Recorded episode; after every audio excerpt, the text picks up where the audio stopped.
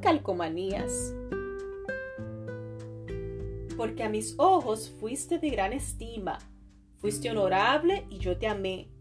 Daré pues hombres por ti y naciones por tu vida. Isaías 43:4 En la tierra de los Wenmix, en el bellísimo cuento de Max Lucado, cada muñeco de madera, cada Wenmix, es único y diferente. A estas criaturas, sin embargo, les gusta pasarse la vida evaluando la conducta, el talento y la apariencia de los demás. Si un Wenmik actúa o luce bien, otro Wenmik le pega una calcomanía de una estrella de oro. Sin embargo, si su conducta o apariencia no es aprobada, recibe calcomanías grises. En la aldea hay un Wenmik llamado Punchinelo. Cada día él intenta recibir estrellas doradas, pero solo le dan calcomanías grises.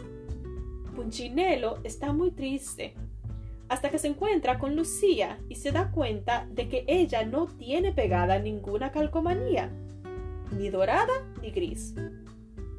¿Cuál es tu secreto? Lucía visita al carpintero Eli todos los días por esto no se le pegan las calcomanías que otros Wenmix quieren darle. El cuento termina cuando Punchinello decide visitar a Eli y comprende lo que el carpintero realmente piensa de él. Eli le dice, cuanto más te importe mi opinión, menos se te pegarán las calcomanías. Obviamente las opiniones de los demás influyen en nosotros y hasta cierto punto esto es normal y lógico. Sin embargo, como el carpintero del cuento le dice a Punchinello, cuanto más nos aferremos a la opinión que Dios tiene de nosotras, menos poder tendrán las críticas y los aplausos de los demás. Podrán importar, sí, pero no definirnos.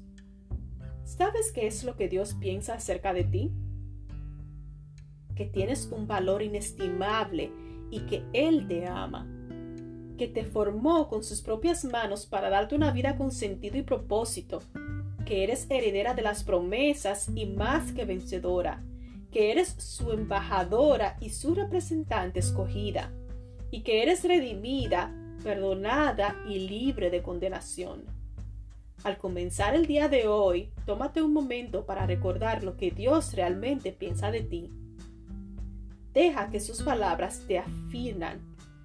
Permite que la verdad sea como un óleo santo que cubre cada rincón de tu corazón e impide que las calcomanías de los demás se te peguen.